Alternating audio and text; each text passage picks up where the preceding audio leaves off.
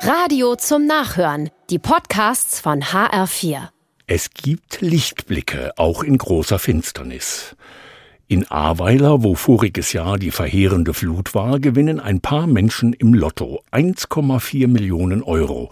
Das hilft ein wenig gegen die Verluste. Im Dorf nebenan findet ein Polizist zwei Eheringe im Schlamm. Er lässt nach den Besitzern suchen, das Paar, dem sie gehören, lebt nicht mehr, die Ringe hatten sie ihren Kindern vermacht. Die strahlen jetzt vor Glück und sagen, wir haben unsere Erinnerung wieder. So viel ist verschüttet und verloren gegangen in der Flut, aber die Ringe leuchten wie Sterne im Finstern.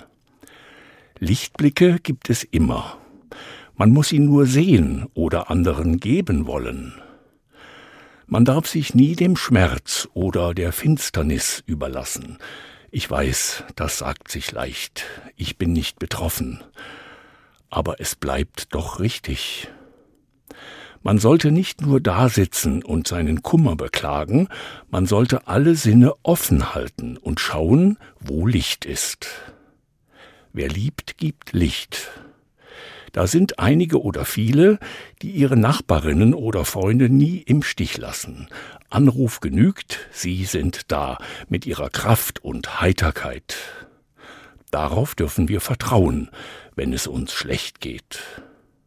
Gott findet Menschen, die Licht bringen, auch Ihnen und mir. Es gibt keine Finsternis, die Gott nicht heller machen kann. Und morgen an Lichtmess ist so ein Tag des Lichts. Da danke ich allen, die wie warme Sonne in mein Leben scheinen. Denn wer liebt, gibt Licht.